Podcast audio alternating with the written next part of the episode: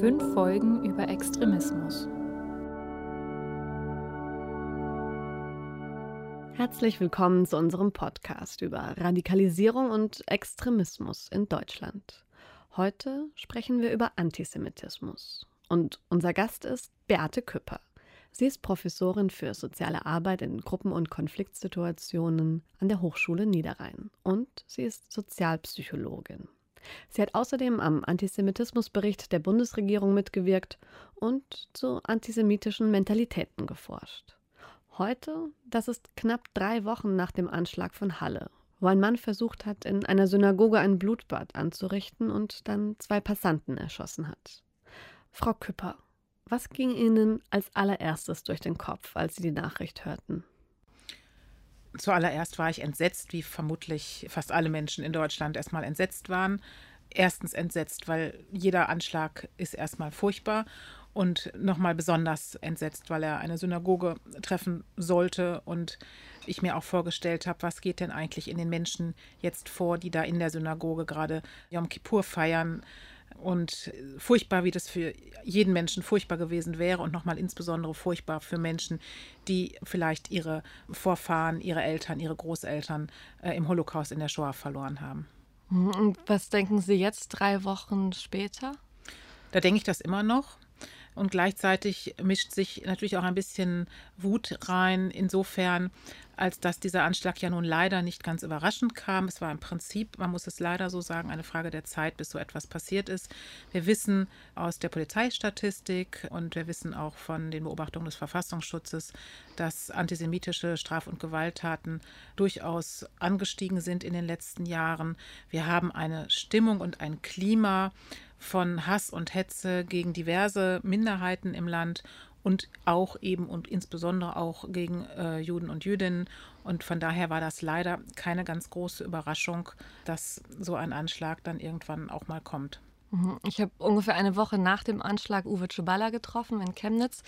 Der ist der Restaurantbesitzer des Shalom dort in Chemnitz. Das leitet er seit 20 Jahren, hat auch schon viele Preise für seine Küche gewonnen, aber auch sehr viele Angriffe erleben müssen. Also Hakenkreuze an den Wänden, äh, sogar Schweineköpfe vor seiner Tür. Und vor einem Jahr, als es diese rechtsradikalen Übergriffe in Chemnitz gab, wurde sogar mit einer Eisenstange auf ihn losgegangen und er wurde verletzt. Er hat außerdem einen Verein gegründet, den Shalom-Verein, wo er mit Kulturarbeit versucht, antisemitische Stereotype aufzulösen und wird dazu auch immer wieder eingeladen in Expertengremien, auch im Bundestag und im Bundeskanzleramt. Und ja, wir saßen dann so knapp eine Woche nach diesem Anschlag bei ihm im noch nicht geöffneten Restaurant. Die, die Tische, also die Stühle waren auf die Tische gestellt und haben eben über den Anschlag geredet. Und ich möchte Ihnen mal vorspielen, was er gesagt hat, wie er das erlebt hat. Ich muss sagen, mich verwundert, dass jetzt erst vor wenigen Tagen mal jemand auf der Straße rumläuft und Richtung eine Synagoge schießt. Also ich habe das, habe das schon vor zwei, drei Jahren erwartet im Grunde. Ja, der Mann hat versucht, in eine Synagoge zu kommen. Der Mann hat versucht, in einer Synagoge Juden zu töten, die Synagoge vielleicht sogar abzubrennen.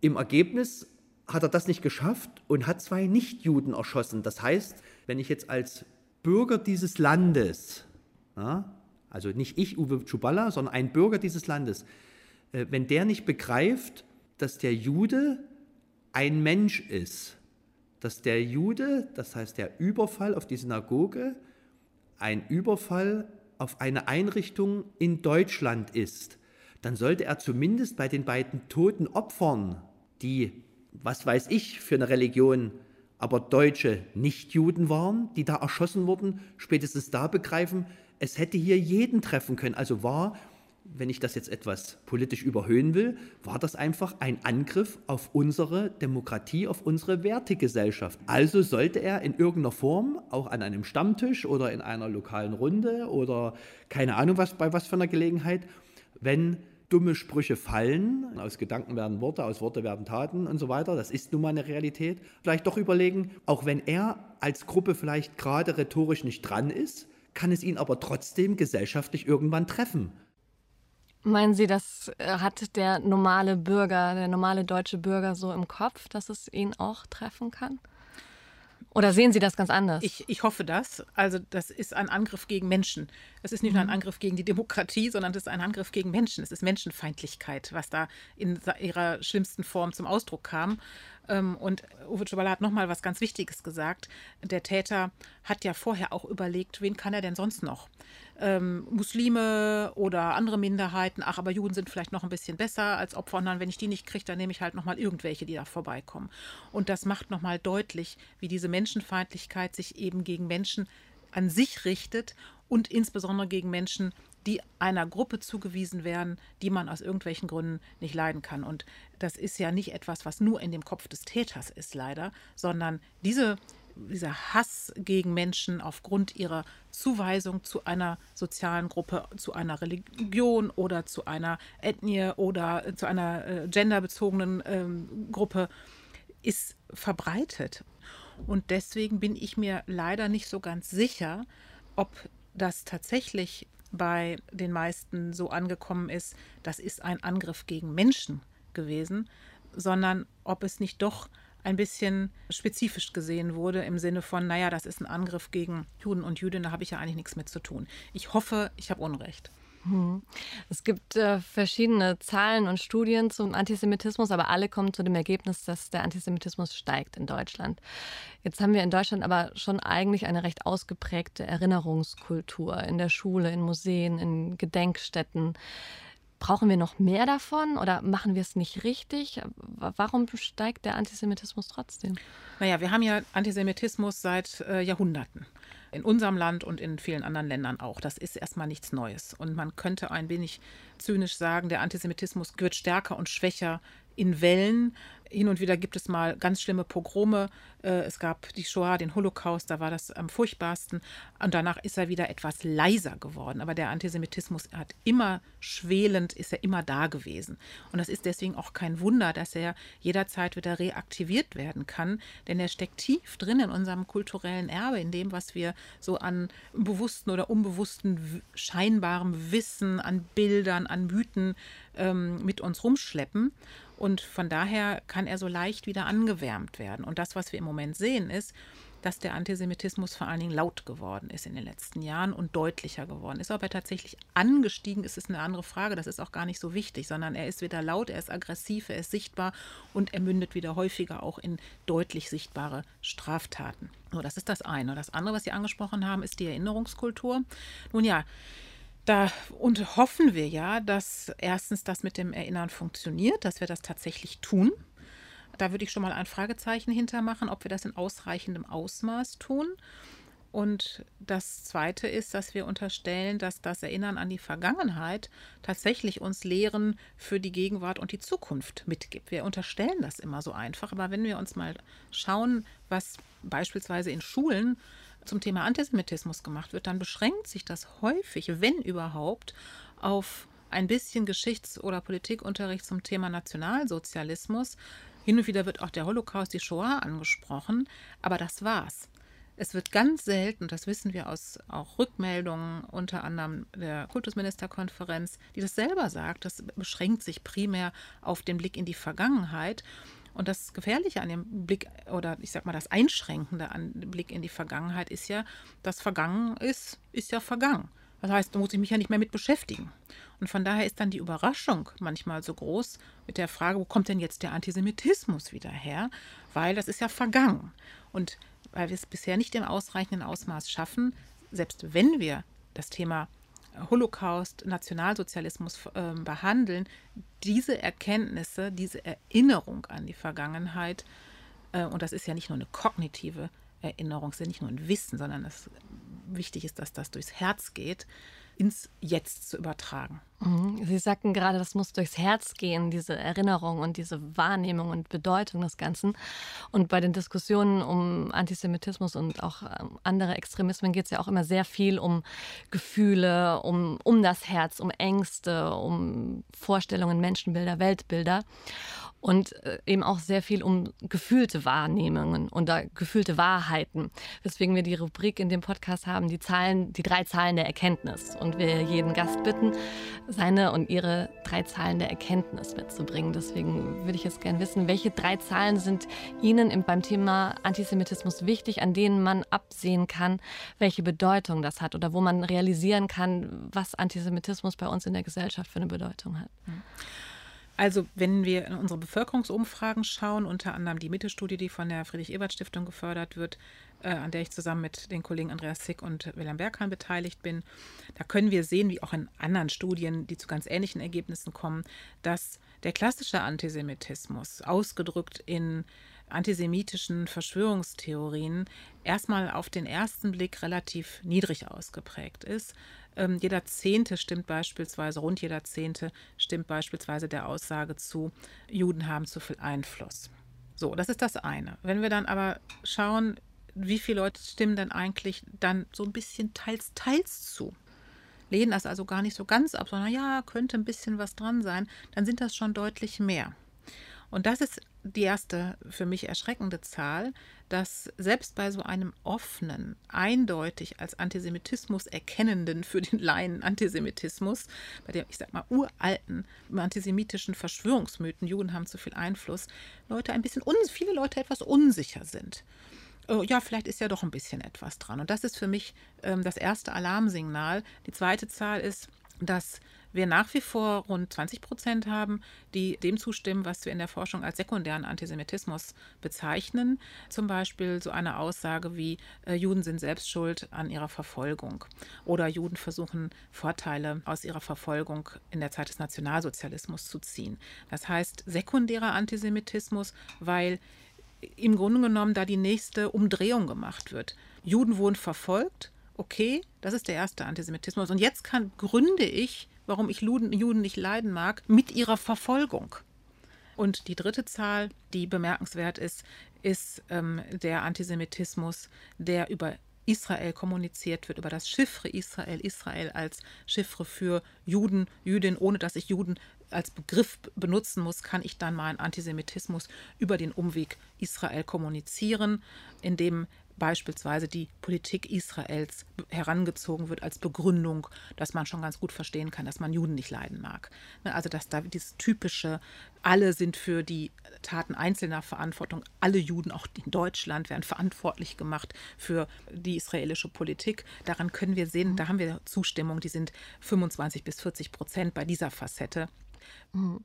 Uwe Czuballa hat mir auch eine Frage an Sie mitgegeben, eben gerade ja. zu Zahlen, weil er gerne wissen möchte, wie genau diese Zahlen des steigenden Antisemitismus zum Beispiel zustande kommen, weil er sagt, er hat einfach eine Zeit lang gar nichts mehr angezeigt, weil er das Gefühl hatte, es interessiert sowieso keinen oder es wird halt abgetan als, ach, der stellt sich halt ein bisschen an.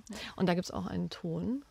Ich zum Beispiel bin jemand, der es nicht so sieht, dass wir in Deutschland einen ja, steigenden Antisemitismus, einen stärkeren Antisemitismus haben, sondern wir sind da relativ konstant, wenn man das so sagen darf. Aber der Fokus verschiebt sich immer mal. Wir, ich zumindest, kann sagen, seit dem Vorfall auf mein Restaurant voriges Jahr, wo ich mit, mit Steinen, einer Eisenstange, Flaschen beworfen wurde und da das erste Mal seit 2008 die Polizei holte, stehe seitdem in, und das klingt total das klingt für mich total verrückt, aber ich stehe in gutem Kontakt zur Polizei. Ich will gar keinen Kontakt zur Polizei, aber äh, in, in gutem Kontakt zur Polizei und merke, dass sich im Gegensatz zu früher nicht nur die Polizei für eine Anzeige oder das Gespräch mit mir interessiert, sondern dass sie es inhaltlich wahrnehmen, verarbeiten und es sogar zu Ermittlungserfolgen kommt. Das ist äh, ein absolutes Novum. Das, das, also, das kenne ich äh, seit knapp 18 Jahren gar nicht, sage ich mal. Und damit natürlich äh, steigt die Zahl der Dinge an, die ich also anzeige, aber es steigt nicht die Zahl an der Dinge, die da passieren, sondern einfach nur die Kommunikation ist halt eine andere. Ähm, da würde ich Ihnen ihm in Teilen äh, tatsächlich recht geben. Das war vorhin, was ich meinte. Der Antisemitismus war schwelend immer da. Er hat aber einen wichtigen Punkt angesprochen. Äh, erstens müssen wir natürlich, wenn wir feststellen wollen, wie viel Antisemitismus gibt es denn jetzt? Immer schauen, naja, welche Indikatoren ziehen wir denn heran? Und da sind Straf- und Gewalttaten das eine, aber die sind im Prinzip nur die Spitze des Eisbergs. Erstens ist es so, wie er sagt, dass natürlich ganz, ganz viel an äh, Straf- und Gewalttaten gar nicht erst zur Anzeige kommt. Das wissen wir aus der Kriminalstatistik. Das ist generell ein Problem bei der Kriminalstatistik, aber bei solchen ähm, Vorfällen von Hasskriminalität nochmal besonders. Er hat gerade noch einen wichtigen anderen Punkt genannt. Jetzt haben wir tatsächlich in den letzten Jahren, äh, ist die Polizei besser geschult, ist wacher geworden. Das ist vielleicht noch nicht immer ausreichend, aber da ist eine Menge passiert. Und wenn die, wenn die Schulung und die Sensibilität der Polizei steigt, dass wir dann auch steigende Zahlen haben in der Polizeistatistik, ohne dass die Vorfälle an sich gestiegen sein müssen. Das ist aber nur ein Indikator. Der andere Indikator sind das, was ich vorhin als Zahlen meinte. Da bezog ich mich auf die Einstellungsdimension. Das sind Einstellungen in der breiten Bevölkerung aus Repräsentativstudien. Das sind natürlich nicht alles Täter, aber die geben mit ihren Einstellungen, erzeugen die eine Atmosphäre in der Bevölkerung, dass sich Täter, einzelne Täter, aufgerufen fühlen und bestätigt fühlen, das auszuführen, von dem sie meinen, dass das viele sowieso meinen, es nur nicht sich trauen auszuführen. Das wissen wir aus Studien von rechtsextremen Tätern, dass das so ist. Und ähm, da ist nochmal, denke denk ich, wichtig, das zu erwähnen, was wir äh, aus der Sozialpsychologie kennen unter dem Stichwort Perspektivendivergenz. Die Menschen, die unmittelbar betroffen sind von Abwertung, von Beleidigung, von Beschimpfung, von Alltagsantisemitismus und Rassismus äh, bis hin zu Bedrohung, die nehmen natürlich das viel unmittelbarer wahr als diejenigen, die nicht unmittelbar betroffen sind. Wenn ich selbst nicht unmittelbar betroffen bin, dann passiert ja zweierlei. Erstens kriege ich das meiste an Beschimpfung und Beleidigung, was so mal eben im Nebensatz gesagt wird, überhaupt nicht mit. Mhm. Es sei denn, ich stehe unmittelbar daneben. Und dann sehe ich es auch als nicht so gravierend an. Dann heißt es immer, ja, stell dich nicht so an, äh, sei doch nicht so, so hypersensibel. Und dann wird gesagt, Juden sind ja nicht objektiv, auch wegen der Shoah nicht objektiv. Das hat natürlich zwei ganz schwierige Komponenten, dieser, dieser Vorwurf. Der erste ist, wenn ich nicht unmittelbar betroffen bin, kriege ich das meiste nicht mit und finde es dann auch nicht so schlimm. Das ist sozusagen das eine. Und das zweite ist, nun ja, Warum unterstelle ich denn eigentlich, dass nur Jüdinnen und Juden nicht objektiv sind in ihrer Wahrnehmung? Die Seite der Nichtjuden und Jüdinnen in Deutschland gehört nun mal leider in ihrer Mehrzahl zu der Nachfolgegeneration von Täterinnen und Tätern, Mitläuferinnen und Mitläufern und Wegsehern und Wegseherinnen. Das heißt, da ist natürlich eine enorme Befangenheit da, Antisemitismus als solchen zu sehen und zu benennen. Ich wollte aber gerne nochmal auf den, den zweiten Punkt, den ich genannt habe, weil der vielfach untergeht, nämlich, dass es da eben tatsächlich auch eine, ein, ein motiviertes, nicht so richtig hinschauen gibt aus meiner Sicht. Und das ist ganz klar erklärbar. Wir haben äh, den Holocaust, wir haben die Shoah als, als furchtbares Erbe, was wir mit uns tragen. Und äh, wir haben gleichzeitig den, ich nenne das immer den Mythos der Aufarbeitung, dass wir sagen, ja, das haben wir ja alles jetzt äh, so schön aufgearbeitet, jetzt ist das aber vorbei. Die richtig, ich sag mal, bösen Fragen haben wir noch gar nicht angefangen zu stellen. Nämlich, wem hat denn zum Beispiel das hübsche Kaffeeservie früher gehört, was Sie vielleicht von Ihrer Oma geerbt haben? Oder die Kommode? Welchen Nachbarn hat das eigentlich gehört? Wie ist die Oma da eigentlich drangekommen? Und das ist etwas, was mitten reingeht in die Familien. Wir wissen aus einer großen Befragung der äh, Stiftung EVZ, Erinnerung, Zukunft, Vergangenheit, dass doch ein Großteil äh, heute meint, die eigene Familie würde, wäre eher auf Seiten der Opfer gewesen des Nationalsozialismus oder hätte Juden beschützt und sich nur ein geringer Teil äh, dem stellt, dass auch in der eigenen Familie mit ziemlicher Sicherheit Täter, Mitläufer und Wegseher waren. Das heißt, da haben wir noch eine ganz große Baustelle und die, das sage ich jetzt aus einer psychologischen Sicht, motiviert auch mit beim Thema Antisemitismus gerne nicht so genau hingucken zu wollen oder den Antisemitismus den jeweils anderen zuzuschieben. Mhm. Jetzt haben wir schon das Wort und den Begriff Antisemitismus so oft verwendet und gehen irgendwo davon aus, dass jeder weiß, was das ist. Aber lassen Sie uns nochmal den Begriff auch definieren. Also auch die Bundesregierung hat ja mehrere Jahre gebraucht, um sich festzulegen. 2017 erst hat sie sich entschieden. In Ihren Worten, was ist in Ihren Worten Antisemitismus? Man kann ihn im Prinzip in zwei Komponenten teilen. Einmal, das ist die Judenfeindschaft, also die Feindschaft, die Feindseligkeit gegen eine Gruppe von Menschen oder gegenüber Menschen, weil sie als Juden identifiziert werden. Und das drückt sich dann eben aus, angefangen von Ignorieren von äh, besonderen Bedarfen, also beispielsweise, das ist das Stichwort Schweinefleisch in Kindergärten, so oder äh, wichtige Veranstaltungen am Samstagnachmittag. Das ist ein Wegignorieren von Bedarfen und steigert sich äh, über Beleidigung, Beschimpfung, Distanz bis hin im schlimmsten Fall zu Diskriminierung oder gar Gewalt.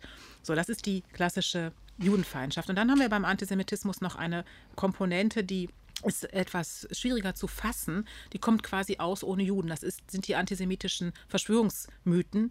Ähm, das sind so Weltverschwörungsmythen, die zur äh, Erklärung von allem Möglichen herangezogen werden. Und selbst wenn Sie da gar nicht den Begriff Jude finden, haben Sie, sind Sie im Nullkomma nicht, sind Sie mittendrin im ich sag mal, im klassischen Antisemitismus, der da unterstellt, Juden seien irgendwie eine, eine Macht, die, die versuchen, die Welt zu beeinflussen. Das ist dieses Marionettenbild.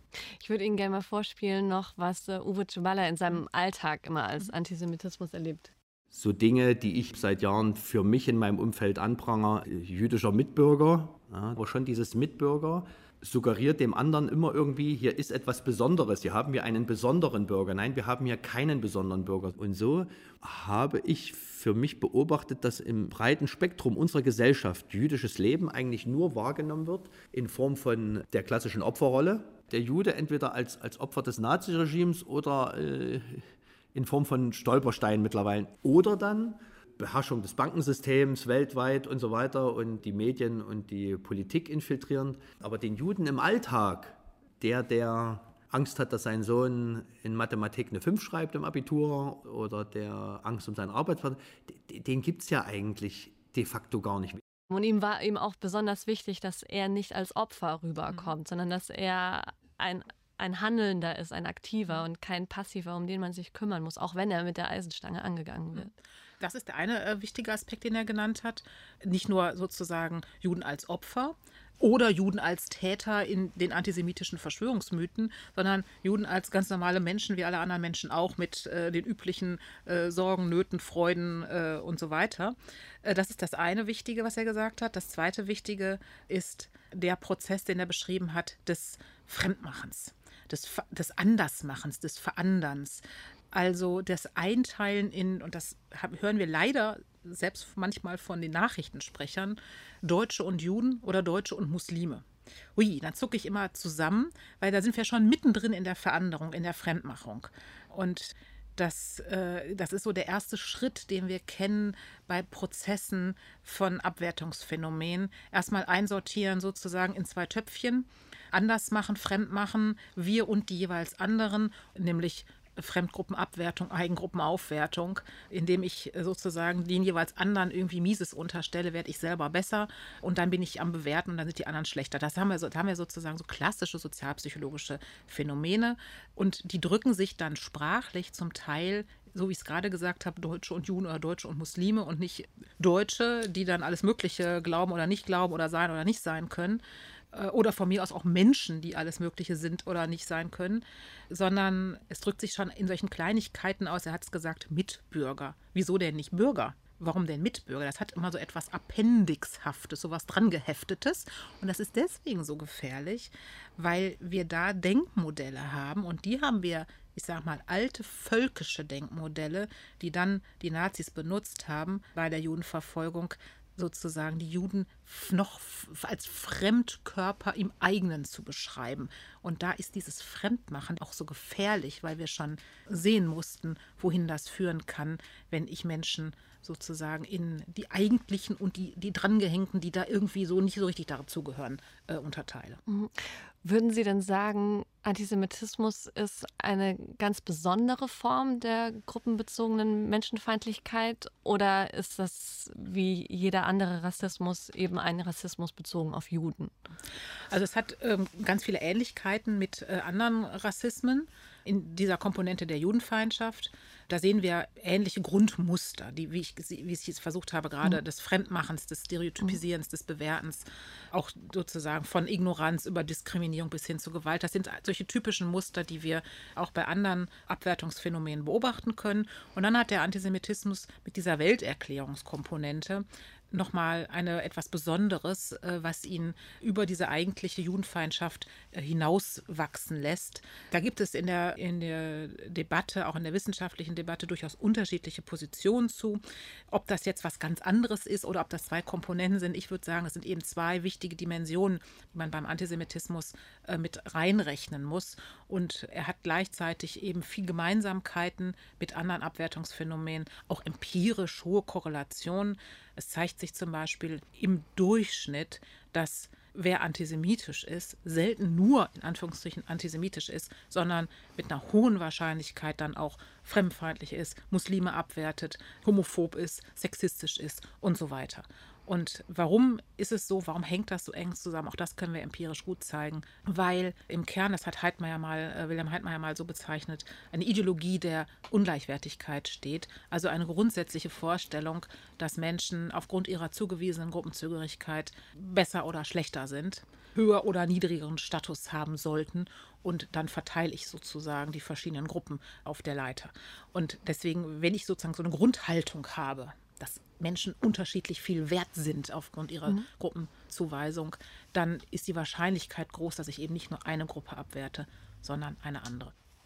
Also dann der Antisemitismus als, als äh, Teil einer größeren Erzählung und Bewegung und Entwicklung ins eher Reaktionäre hinein. Ja, beziehungsweise mhm. einer ganzen Weltsicht. Ja. Also es geht, steigert sich bis hin zu, äh, letztendlich sind es immer die Juden schuld. Das sieht auch tatsächlich Uwe Tschuballa so und äh, hat deswegen gar nicht so sehr Angst um seine eigene Person, obwohl er ja selbst schon so viele Angriffe erleben musste, sondern äh, sorgt sich eher um die Freiheit und Sicherheit von uns allen.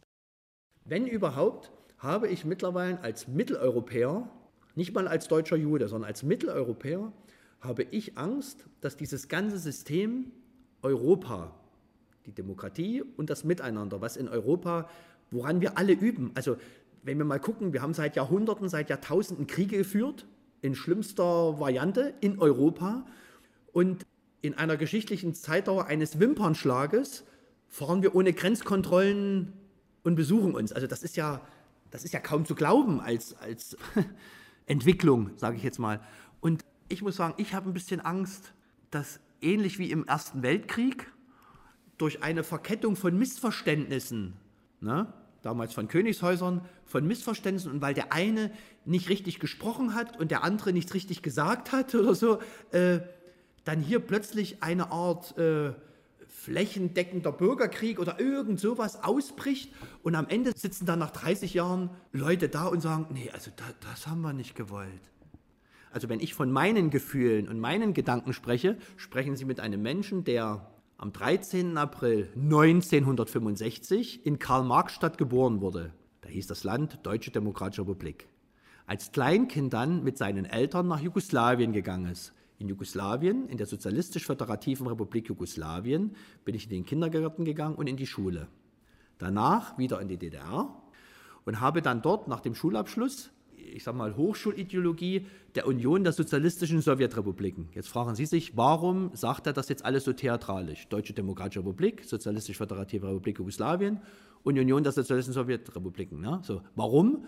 Alle drei können Sie mir auf der politischen Landkarte nicht mehr zeigen. Ich bin 54 und habe das Verschwinden von drei politischen Systemen miterlebt. Was bitteschön soll mir die Garantie geben, dass das Europa, wo eine Insel sich ja jetzt schon trennen will, dass das in Stein gemeißelt ist? Warum soll ich mit 60, also in fünfeinhalb Jahren, immer noch mit ihnen zusammensitzen und eine ähnliche Diskussion führen. Warum soll das dann nicht plötzlich hier, keine Ahnung, Reichschemnitz heißen plötzlich oder sowas? Wer gibt mir die Garantie? Kein Mensch kann mir die Garantie geben. Ja, er macht das Phänomen größer und, und verbindet es mit so einer, ich sag mal, der Grundhaltung, was Europa eigentlich ist und bedeuten kann. Und wir können es tatsächlich auch in unseren Einstellungsumfragen sehen, dass diejenigen, die Europa Sie sagen, der Zusammenhalt sollte eher wachsen in Europa und Europa gut finden als, als Idee. Die sind im Durchschnitt weniger antisemitisch und umgekehrt, wer antisemitischer ist, lehnt auch eher äh, Europa ab. Und das, das führt uns dann wieder zurück zu dem, was ich vorhin gesagt habe, äh, alten, fatalen Idee von Nationalismen und, jetzt kommt das Harte, nicht nur von Nationalismen, sondern auch vom völkischen Denken von einer Definition von Volk, die scheinbar homogen ist, die davon ausgeht, dass ein Volk irgendwie homogen sei, alle seien da drin gleich. Das ist zwar historisch wie genetisch totaler Blödsinn, gerade in Deutschland, wo wir seit, äh, seit Jahrtausenden sind, wir sind, wir sind mitten in Europa. Hier sind immer alle möglichen Menschen vorbeigekommen, da geblieben und äh, haben Familien gegründet äh, und so weiter. Das ist also ein, eine, eine Chimäre, das ist ein Mythos, aber dieser Mythos, den hatten wir schon mal. In der Weimarer Zeit vor den Nationalsozialisten kam dieses Denken dann auf, dass es so etwas gäbe wie ein homogenes Volk. Und dieser Mythos wurde auch befeuert, um das in Anführungsstrichen Volk zusammenzuschweißen. Und dann ist es nicht mehr weit bis zu dieser Veränderung von denen, die scheinbar nicht dazugehören. Und wir wissen, wohin das geführt hat zu Euthanasie und Völkermord. Und das können wir ja nun bei vielen Kriegen sehen. Immer dann, wenn es innenpolitisch schwierig wird, sucht man sich einen äußeren oder im Fall des Antisemitismus des inneren Feindes, um den Rest der Bevölkerung zusammenzuschweißen. Und wie sehen Sie da die Entwicklung? Teilen Sie die Sorge, dass wir, dass die Demokratie so sehr in Gefahr ist, wie er das sieht? Er hat jetzt erstmal äh, Europa angesprochen, mhm. ähm, halb und halb. Also auf der einen Seite teile ich die Sorge, weil wir sehen können, wie die Nationalismen allen Ortens, äh, ja nicht nur in Deutschland, wieder Auftrieb bekommen und es so eine Erzählung gibt, dass High läge irgendwie in der Nation. Wir sehen das in Frankreich, Marie Le Pen macht das, äh, auch beispielsweise die soziale Frage mit der nationalen Frage zu verbinden und zu sagen, ja, die soziale Ungleichheit kriegen wir dann, äh, es geht uns allen besser, wenn wir sozusagen nur keine Ausländer haben. Äh, da haben wir wieder diesen äußeren Feind, wo man alles drauf abladen kann, das ist eine klassische Sündenbock-Funktion. Ähm, und die dann auch dazu führt, dass man die kritischen Fragen in dem Binnenwir nicht mehr stellen muss. Wer hat eigentlich mehr, wer hat weniger und so weiter. Nach dem Motto ist ja egal, wir sind ja alle eins. So, das ist das eine. Was mich ein bisschen hoffnungsvoller stimmt, ist, wenn ich tatsächlich in unsere empirischen Ergebnisse schaue, ähm, die überwältigende Mehrheit von 80 bis 90 Prozent findet die Idee von Europa gut. Und das ist eher, hat eher zugenommen in den letzten zwei, drei Jahren. Noch mehr Menschen äh, möchten gerne noch ein noch engeres Zusammenwachsen in Europa. Und von daher lohnt es sich tatsächlich, und das wäre auch ein bisschen das, was ich dringend raten würde, und das rate ich wirklich uns allen als Gesellschaft, äh, mir eingeschlossen, sich nochmal mehr damit zu beschäftigen, was haben wir da eigentlich für einen Schatz und was bedeutet denn eigentlich Demokratie? Demokratie bedeutet ja nicht, ich gehe mal hin und wieder wählen und ansonsten meckere ich über die Politik und der ist, ist sozusagen mein Lieferservice. Wenn die nicht liefert, was ich genau haben will, dann bin ich, bin ich beleidigt. Sondern Demokratie kann nur funktionieren, wenn man mitmacht und Demokratie hat zwei, das haben wir in unserem Grundgesetz, die, die beiden wichtigsten äh, Prämissen, nämlich die Würde aller Menschen und die Gleichheit und Gleichwertigkeit aller Menschen, egal welcher Gruppe ich sie zuweise oder sie sich selber identifizieren mit. Von daher bin ich ein bisschen dazwischen. Auf der einen Seite haben wir viel erreicht und auf der anderen Seite droht uns das in den letzten wenigen Jahren doch zu zerbröseln. Und das passiert ja nicht nur von ungefähr, sondern wir haben Akteure der strategischen äh, Rechten, die da ganz gezielt dran arbeiten und die Fundamente von Dem Demokratie ansägen. Und dazu gehört eben zum Beispiel das Propagieren von völkischem Denken, vom Verandern, von, von Aussondern, von offener Hetze gegen Minderheiten. Und da sind wir auch dann wieder beim Antisemitismus. Und wir wissen aus der Befragung von Jüdinnen und Juden, dass äh, viele sagen, ich habe große Sorge, dass die Hetze, die wir in den letzten Jahren gegen Geflüchtete erleben mussten, auch ganz leicht überschlagen kann auf uns. Nun kommt ja der Judenhass und Antisemitismus aus verschiedenen Richtungen. Wenn man jetzt diese Diagonale aufmacht, kann man sagen, auf der einen Seite sind die Rechtsradikalen, die ihren Judenhass äußern und verbreiten, und auf der anderen Seite kommt es aus der islamistischen Ecke. Ähm, wo sind da die Unterschiede und kann man das irgendwie beziffern, wo der Antisemitismus stärker ist oder es mehr Übergriffe gibt oder mehr verbale Attacken? Also Sie haben noch eine ganz wichtige andere Quelle vergessen, nämlich die Mitte der Gesellschaft. Da ist nämlich ganz viel Antisemitismus. Da mhm. beschäftigen wir uns aber nicht so gerne mit, weil mhm. möglicherweise auch wir beide mhm. äh, uns dann damit beschäftigen mhm. müssten, was mhm. eigentlich wir an antisemitischen ähm, Spuren noch aus äh, sozusagen über die Generation vermittelt äh, in uns tragen. Und das wird auch schon so sein. Wir wissen aus dem Bericht des Verfassungsschutzes, wenn wir uns auf, äh, an, tatsächlich auf äh, Straf- und Gewalttaten konzentrieren, dass der Großteil der antisemitischen Straftaten und Gewalttaten von Tätern verübt werden, die dem rechtsextremen Spektrum zugeordnet werden oder die als rechtsextrem motiviert. Die müssen nicht immer in der Szene verankert sein, aber als rechtsextrem äh, motiviert gelten. Ein geringerer Teil wird dem islamistischen Spektrum zugeordnet. Das liegt aber natürlich auch daran, dass wir schlechterdings weniger, ähm, möglicherweise weniger Islamisten als Rechtsextreme in diesem Lande haben. Das wäre mal eine interessante Zählung. Das gilt aber jetzt sozusagen für die ausgewachsenen, organisierten Szenen. Das ist aber ja nur ein ganz kleiner Teil, von deren dann auch Straf- und Gewalttaten ausgehen. Wir wissen, dass ein nicht unerheblicher Anteil, das gilt beispielsweise für Übergriffe gegen Geflüchtetenunterkünfte, das gilt aber auch für möglicherweise für den einen oder anderen Anschlag, zumindest auf Schmierereien, Hakenkreuzschmierereien, ja nicht unbedingt von Tätern äh, verübt werden, die oft sind es junge Männer, weil die einfach dann zum Handeln in Gruppe neigen befeuert aber von äh, den jungen Frauen übrigens, die spielen auch eine Rolle, die gehören nicht unbedingt einer organisierten Szene, weder den organisierten Islamisten noch den organisierten Rechtsextremen an, sondern das sind klassische Gruppentaten, da sind das auch Einzeltaten von Leuten, die vielleicht sogar unorganisiert sind, die sich aber selber aufgepusht haben oder die meinen, damit mal einen Punkt in ihrer Gruppe äh, machen zu können. Beides ist möglich. Und dann sind wir schon fast wieder bei dem, was ich gerade gesagt habe, bei der Mitte. Die gelten nicht als extremistische Randgruppen, sondern dies, die gehören zum, äh, ich sag mal, in Anführungsstrichen normalen Spektrum der breiten Bevölkerung. Mhm. Besonders emotional wird ja das Thema Antisemitismus, Judenhass und der Kritik an der Politik Israels geführt. Ähm, wo sehen Sie da die Grenze? Was ist eine legitime Kritik an der Politik Israels und was ist Judenhass? Also da haben sich viele darauf geeinigt, sagt übrigens auch der Zentralrat der Juden, wir können selbstverständlich die Politik Israels kritisieren, die wird auch rauf und runter kritisiert. Das tun übrigens auch Juden, Juden und Jüdinnen. Wir haben eine sehr heterogene politische Landschaft, beispielsweise auch in Israel und auch unter Juden und Jüdinnen in Deutschland. Um festzustellen, ob eine Kritik an Israel antisemitisch ist, da gibt es diesen einfachen 3D-Test, den man anlegen kann. Kritik an Israel ist dann antisemitisch, wenn es darum geht, Israel zu delegitimieren, zu dämonisieren und wenn doppelte Standards angelegt werden. Und das ist erstmal eine ganz einfache Herangehensweise. Als Psychologin bin ich allerdings immer etwas misstrauisch, bei, wenn es überhaupt um das, allein das Wort Israel-Kritik geht, weil ich dann immer denke, warum sind wir eigentlich so äh, scharf drauf, nun ausgerechnet Israel von deutscher Seite heraus zu kritisieren? Wie viel eigener Entlastungswunsch ist denn dabei? Insbesondere misstrauisch macht mich, wenn es dann so sehr emotional wird. Jetzt wissen wir, Israel-Kritik kann antisemitisch sein, muss nicht antisemitisch sein. Empirisch können wir allerdings sehen, häufig geht eine scheinbar auf den ersten Blick neutrale Kritik an Israel dann doch einher mit antisemitischen Stereotypen, antisemitischen Vergleichen oder ein Pars pro Toto, wenn dann alle Juden für die Politik Israels, die man irgendwie nicht gut findet, verantwortlich gemacht werden und dann gesagt wird, das ist eine typisch jüdische Politik. Und dann bin ich mittendrin im Antisemitismus. Also kurz gesagt, das hat so ein paar Grauzonen zwischen Israel und Antisemitismus, aber es gilt besonders, besonders scharf hinzugucken, gerade wenn es aus deutscher Sicht äh, eine Kritik aus, an Israel geäußert wird. Mhm. Das bringt mich zu meiner nächsten Psychologiefrage an Sie, Frau Küpper. Uwe Czuballa hat sie aufgeworfen in unserem Gespräch in Chemnitz.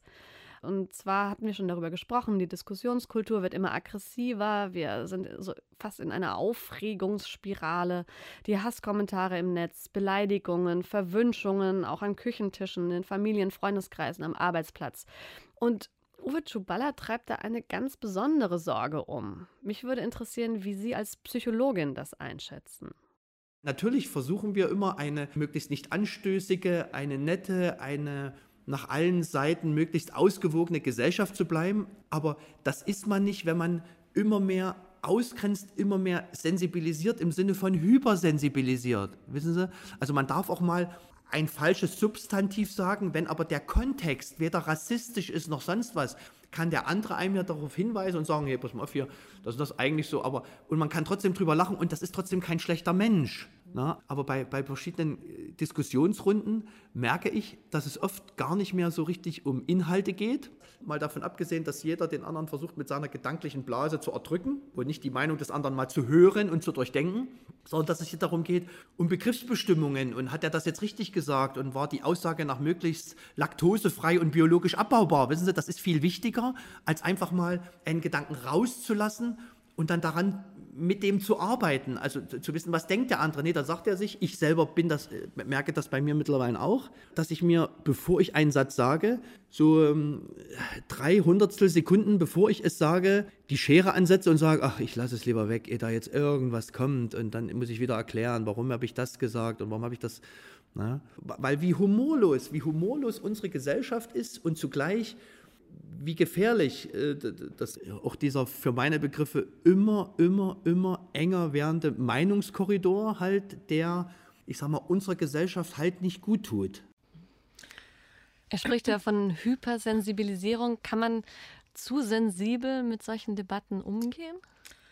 Ähm, jein. Also auf der einen Seite hat er einen wichtigen Punkt angesprochen, ähm, den hatten Sie vorher schon gesagt diesen ganzen, ich sag mal, diese ganze Diskussion um Identitäten. Das ist ja nicht so, dass wir als Mensch rumlaufen und die ganze Zeit auf der Suche nach einer Identität wären. Das machen wir vielleicht als Jugendliche, aber dann haben wir uns irgendwie gefunden und dann spielt das für unser normales Alltagsleben gar nicht so eine große Rolle. Aber wenn uns da dauernd einer darauf hinweist, dann spielt das, fängt, fängt das plötzlich an, eine große Rolle zu spielen. So, jetzt ist das aber ein großer Unterschied, ob ich zu einer, ich sag mal, zu der, zur starken Mehrheit gehöre, die es im Leben leichter hat, oder ob ich äh, Angehörige einer Minderheit bin, die sowieso immer ein bisschen schräg angeguckt wird, weil sie ein bisschen dunkle Haare hat, dunklere Haut hat, eine Kipper trägt oder vielleicht eine Frau ist, ne? also nicht so ganz gleichwertig, als ganz gleichwertig äh, betrachtet wird oder vielleicht sogar mit Misstrauen betrachtet wird. Und dann macht dieses ganze Thema der Identität natürlich nochmal etwas vollkommen anderes, als wenn ich zur Mehrheit gehöre weil ich eben nicht so ganz selbstverständlich einfach so sein kann, wie ich will, weil die anderen mich immer wieder darauf zurückwerfen. Ich will mich vielleicht gar nicht damit beschäftigen, dass ich Jüdin oder Jude oder Muslim oder nicht Muslim oder schwul oder lesbisch bin, aber ich werde von den anderen dazu quasi gezwungen, mich damit zu beschäftigen, weil ich immer mindestens schräg angeguckt werde oder Bemerkungen kriege. So, das ist das eine. Und das andere ist, was er anspricht, kann man hypersensibel sein. Auf der einen Seite kann man sagen, ja, klar, aufpassen, dass wir nicht humorlos werden, aber wir müssen natürlich ein bisschen aufpassen, gegen wen richtet sich dieser Humor. Und die lustigsten Witze richten sich ja gegen Minderheiten. Ne? Und äh, das ist in den letzten Jahren wieder ein wenig salonfähiger geworden. Wir hatten uns mal darauf verständigt, dass das ein bisschen, doch ein bisschen billig ist, sich äh, lustig zu machen über Menschen, die ähm, ein Hinkebein haben. Ich sage das jetzt absichtlich so böse. Das ist einfach zu, zu billig. Die Starken sich über die Schwachen lustig machen, das ist, das machen Feiglinge. Äh, und das hat sich äh, in den letzten Jahren wieder ein wenig aus meiner Beobachtung, ohne dass ich dafür eine empirische Grundlage hätte, aufgelöst.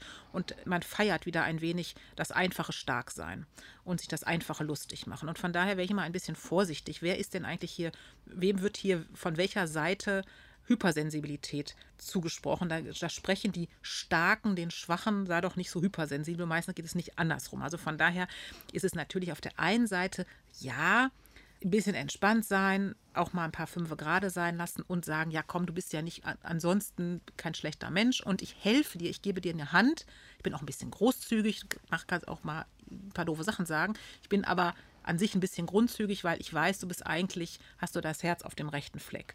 Gleichzeitig gilt aber natürlich schon, dass wenn ich bewusst und absichtlich mich lustig mache über Minderheiten oder gar hässliche Dinge sage, dann bin ich dafür verantwortlich. Und dann muss ich dafür auch gerade stehen, dass ich so etwas tue. Und da würde ich uns alle nicht so leicht äh, vom, vom Haken lassen, dass wenn wir äh, mitmachen, mitlaufen oder auch nur daneben stehen und nicht eingreifen und nicht sagen, jetzt ist aber auch mal gut, jetzt reden wir mal über was anderes, dann mache ich mich, bin ich mitverantwortlich, wenn es, wenn wir in eine Stimmung geraten, wo Hass und Hetze gegen Minderheiten wieder einfach sind. Also von daher bin ich so ein bisschen zwiespältig bei diesem, bei diesem ganzen Argument.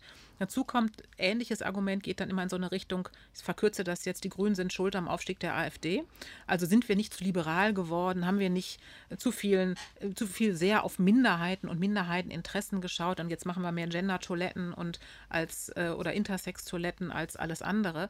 Das ist ja erstmal ein Gewinn im Sinne unserer Demokratisierung. Das steht nämlich bei uns im Grundgesetz, die Gleichwertigkeit. Und wir waren schon immer sehr, sehr unterschiedlich. Nur bis vor kurzem war das selbstverständlich, wer sozusagen fett im Sessel sitzt, der sitzt da und die anderen haben maximal am Katzentisch teilzunehmen. Wir hatten schon immer Menschen mit einer Behinderung. Wir hatten schon immer auch eingewanderte Menschen. Wir hatten auch immer schon Schwule und Lesben und wir hatten auch immer schon Jüdinnen und Juden. Aber es war klar, die durften nicht auf gleicher Augenhöhe mitspielen. Und das gibt uns unser Grundgesetz vor. Das heißt, es ist ein Schritt in Richtung dessen, was wir uns als anspruchsvolle Aufgabe im Grundgesetz äh, gesetzt haben, nämlich mehr Gleichwertigkeit herzustellen. Und mein Plädoyer wäre ein bisschen sozusagen großherzig zu sein in jeder Beziehung und großzügig zu sein. Die Großherzigkeit gegenüber Menschen, die von Alters her als Minderheit abgewertet zu werden, zu sagen, ich inkludiere dich in mein großes Herz und wir sind alle zusammen. Das ist eine Vorstellung von einem Wir